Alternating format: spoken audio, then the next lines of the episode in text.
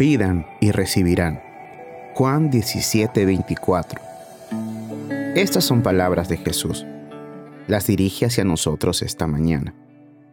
Suponen una necesidad y la incapacidad de suplirla por nosotros mismos.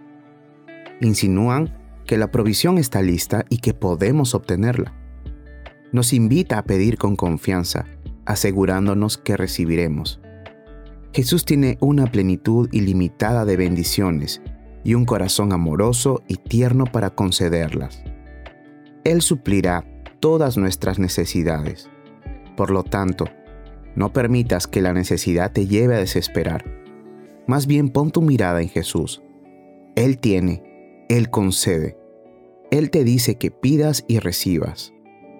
¿Puede algo ser más fácil, más apropiado y más alentador que esto? Pero pide con fe, creyendo, porque Jesús ha prometido. Pide con fervor, como si apreciaras las bendiciones. Pide con insistencia, ve una y otra vez hasta que la obtengas. Ve a Jesús para todas tus necesidades.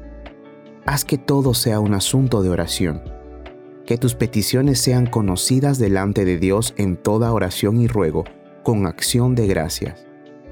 No dudes, porque su palabra es directa. Él está lleno de compasión. Él espera para mostrar su misericordia y tiene miles de testigos que dan testimonio de su fidelidad, veracidad y amor. Mira las generaciones de antaño. ¿Alguna vez alguien buscó en vano al Señor? No, todo el que pide, recibe.